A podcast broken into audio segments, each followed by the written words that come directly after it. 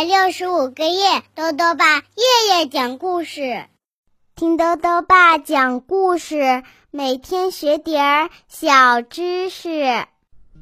亲爱的各位小围兜，又到了豆豆爸讲故事的时间了。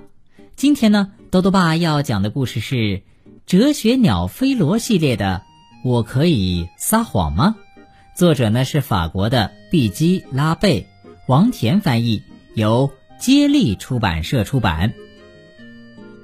爸爸明明说永远都要讲真话的，可是他和奶奶打电话时却撒谎了。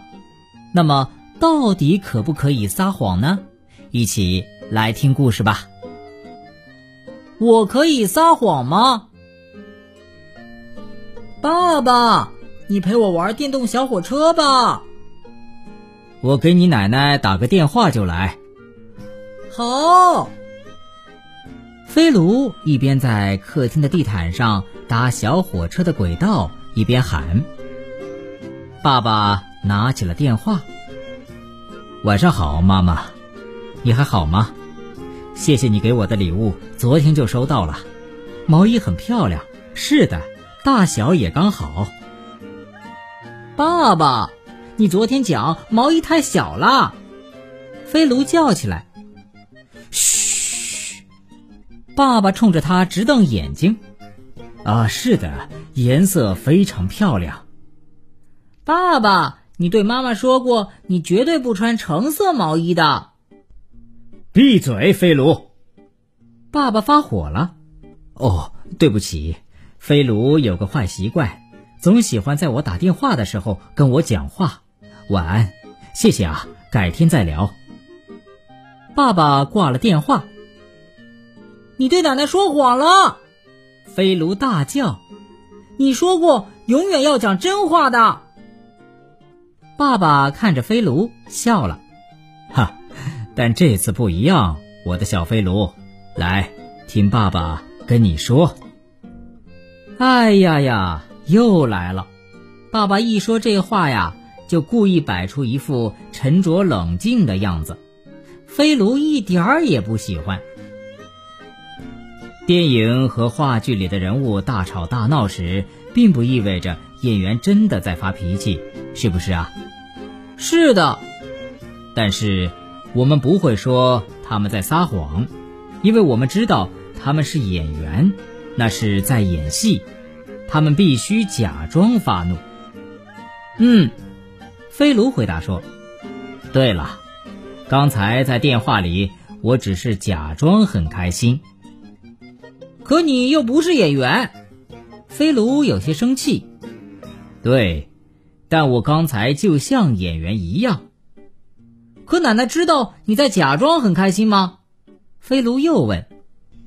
他当然不知道，要不然。他就会知道我不喜欢他为我织的毛衣，这会让他很伤心的。那么你就对奶奶撒了两次谎，一次是假装很开心，一次是假装喜欢毛衣。得，这下可好，爸爸索性啊坐了下来，两手交叉放在胸前，一副更加冷静的样子。小飞卢。要是你送一份礼物给丽莎，你肯定希望她喜欢，是不是啊？飞卢不说话，他脸红了。想象一下吧，如果丽莎不喜欢你的礼物，你会乐意她对你讲：“小飞卢，我一点也不喜欢你送的礼物，太没意思了，对吗？”首先，他不叫我小飞卢。再说了，我的礼物。从来都不会很差。飞卢一边拆小火车的轨道，一边说：“好吧，好吧，我们一起来玩小火车，以后再谈这个问题吧。”爸爸边说边在地毯上趴了下来。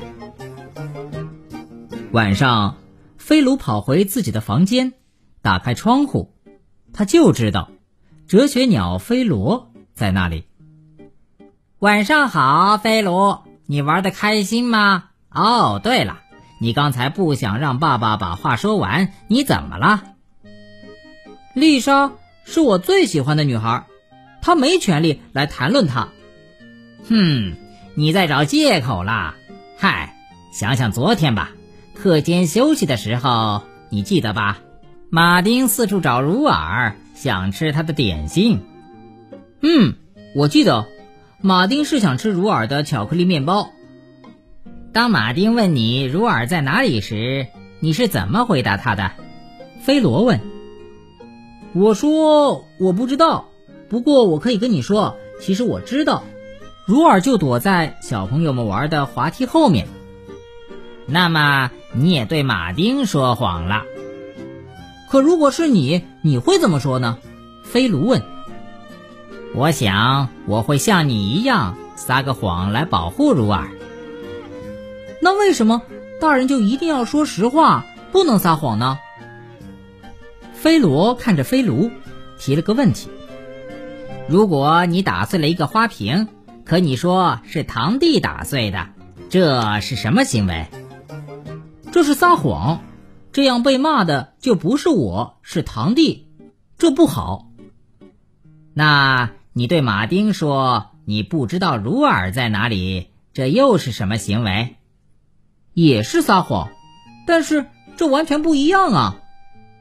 对啦，你懂啦，谎言并不都一样，有时候撒谎可以避免让人伤心，就像你爸爸的谎言，有时候。撒谎是为了保护一个人，对，就像我对马丁撒的谎。飞卢说：“嗯，完全正确。我们应该尽量说实话，但有时候为了不让别人难过，我们也需要撒个小谎。”飞卢想了想，对飞罗说：“那，你对我撒过谎吗？”飞罗想了想。嗯，没有。但是如果你问我喜不喜欢你的新发型，可能我会对你撒谎的。飞卢还在思考。等一会儿，爸爸来给他讲睡前故事，妈妈来给他晚安吻的时候，他会有很多话跟他们讲，关于真话和谎言的问题，还有很多问题要问呢。飞卢很想和飞罗再说一会儿话，可是。菲罗得走了，很多窗户都打开了，其他小朋友也在等着他呢。明天见，菲罗。明天见，菲罗。那你呢？当哲学鸟飞罗来看你的时候，你想跟他聊些什么呢？好了，小围兜，今天的故事到这里呀就讲完了。下面呢，又到了我们的小知识环节。今天啊，豆豆爸要讲的问题是：为什么睡前用热水洗脚能够让人更好的缓解疲劳？豆豆爸告诉你啊，人的脚掌上有很多看不到的穴位，与身体各个器官相连。睡前用热水洗脚，可以通过刺激这些穴位，加快血液循环，从而放松各个器官的神经，缓解一天的疲劳。最后呢？又到了猜谜时间了，今天的谜面是这样的：一根竹管二尺长，开了七个小圆窗，对准一个小窗口，吹阵风就把歌唱，打一乐器。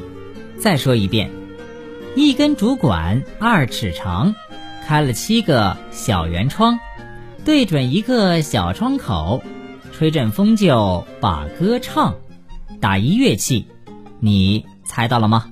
如果想要告诉兜兜爸，就到微信里来留言吧。要记得兜兜爸的公众号哦，查询“兜兜爸讲故事”这六个字就能找到了。好了，我们明天再见。